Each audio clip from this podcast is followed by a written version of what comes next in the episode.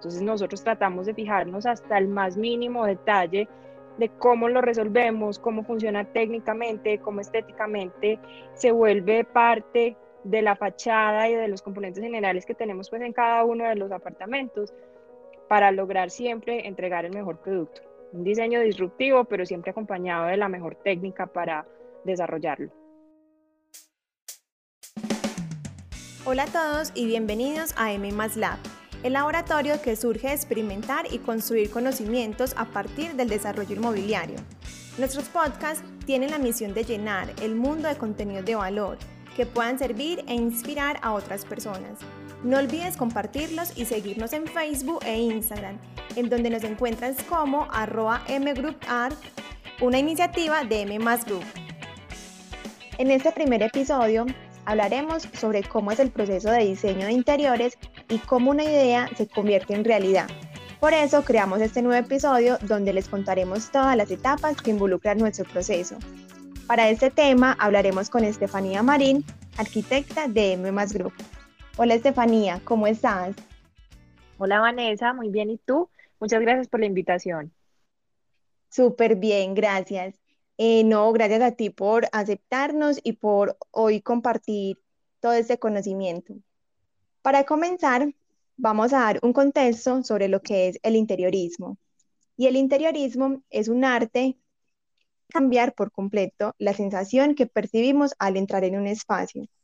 La distribución, las instalaciones, los materiales ofrecen infinitas combinaciones buscando la funcionalidad y consiguen crear espacios a nuestra medida, gusto y estilo. Por supuesto, sin descuidar la estética. Ahora comencemos a hablar un poco de ese proceso de diseño de interiores. ¿Cómo se transforma una idea interior a la realidad? Cuéntanos un poco de cómo es todo este proceso. Bueno, las ideas se hacen realidad volviéndolas tangibles, evocando tranquilidad, concentración, paz, entretenimiento o el sentimiento pues, que el cliente quiera expresar o experimentar a través de sus espacios interiores. Esta materialización se puede lograr con el uso correcto de los materiales, con los colores, eligiendo la proporción correcta de los objetos en un espacio y otros factores. Súper. Háblanos de esas etapas, ¿cuáles son? Bueno, el proceso inicia con la idea del cliente. Esa es nuestra herramienta principal para conceptualizar la propuesta que más adelante eh, le vamos a presentar. Luego hacemos una producción de herramientas o una selección pues como de elementos que nos sirvan para visualizar la propuesta. Entonces hablamos de planos, renders, eh, hacemos una preselección de algunos materiales o de algunos acabados, buscamos unos elementos como referencia y una vez llegamos pues como a este punto ya se hace la valoración económica y posterior a su aprobación ya iniciamos a hacer un acompañamiento a la ejecución del proyecto. Eh, Estefa, y cuéntanos, em, por lo general siempre siguen como este proceso así como al pie de la letra, o hay veces algún cliente, eh, pues de pronto desaltan como una parte del proceso. Pues mira, este es como, como el seguimiento, los pasos generales que uno por lo general suele llevar para llevar a cabo un proceso, un procedimiento con un cliente, pero no siempre es así. Digamos que no siempre el proceso es lineal sino que a veces podemos tener un cliente que ya ha tenido otras experiencias en otros espacios o ya ha tenido la posibilidad de construir el mismo y tiene muy claro qué quiere, entonces llega con unos materiales específicos o llega con unas ideas concretas o a veces vamos a tener clientes que por lo contrario no tienen ni idea de interiorismo, no tienen ni idea de cómo conceptualizar un espacio, de las proporciones. Entonces, esta parte como de presentarles opciones y propuestas se vuelve un poco más extensa. Vamos y volvemos en ideas, en acabados, en materiales, hasta que ya logremos llegar al dar con el objetivo pues final y que el cliente quede a satisfacción.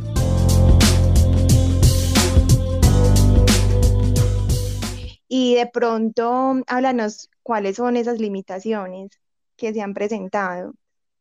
Siempre tratamos de ser muy receptivos a las solicitudes de los propietarios, pero a veces pueden existir algunas limitaciones técnicas que se deban evaluar con un comité. Por ejemplo, que el requerimiento implique un detalle estructural y que por el avance constructivo ya no sea posible hacerlo, o que el diseño genere una afectación en la fachada cuando estamos hablando de edificios o de inmuebles que pertenezcan pues como a una propiedad horizontal, que la reforma le cause algún tipo de daño o molestia a un vecino o que de pronto los insumos tarden más del tiempo planteado en su importación y que eso nos genere retrasos en la entrega, ¿cierto? Por lo general, esas suelen ser como las limitaciones más comunes.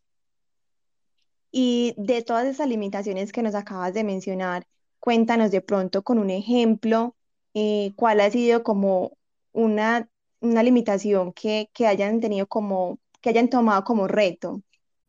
Pues en realidad cuando estas limitaciones aparecen, para nosotros inmediatamente se convierten en un reto profesional. MMA se caracteriza por ofrecer diseños disruptivos, pero también parte de nuestras funciones es hacerlos realidad, o sea, crearlos y volverlos funcionales. En este caso, nosotros tenemos un proyecto en Medellín que se llama Cantier.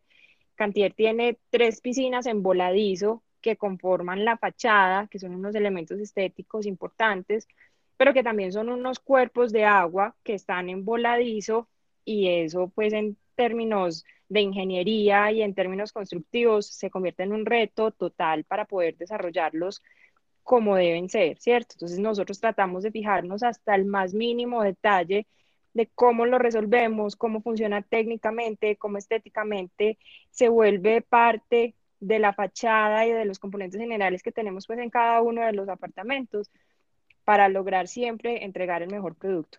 Un diseño disruptivo, pero siempre acompañado de la mejor técnica para desarrollarlo. Súper, y convertirte en el más soft. sí. Eh, bueno, se puede decir algo como que tenemos entendido que los diseños interiores no solo son para ambientar, sino que también tienen una función, ¿cierto? No es lo mismo un restaurante donde deseas que la gente consuma a una casa donde la persona busca estar como más relajada, tranquila y cómoda. ¿Cómo se crea esta unión entre lo visual y lo funcional para cada espacio? Pues todo parte de una intención. Para tener éxito en la creación de un espacio, este debe obedecer pues como a la convergencia entre lo funcional y lo estético.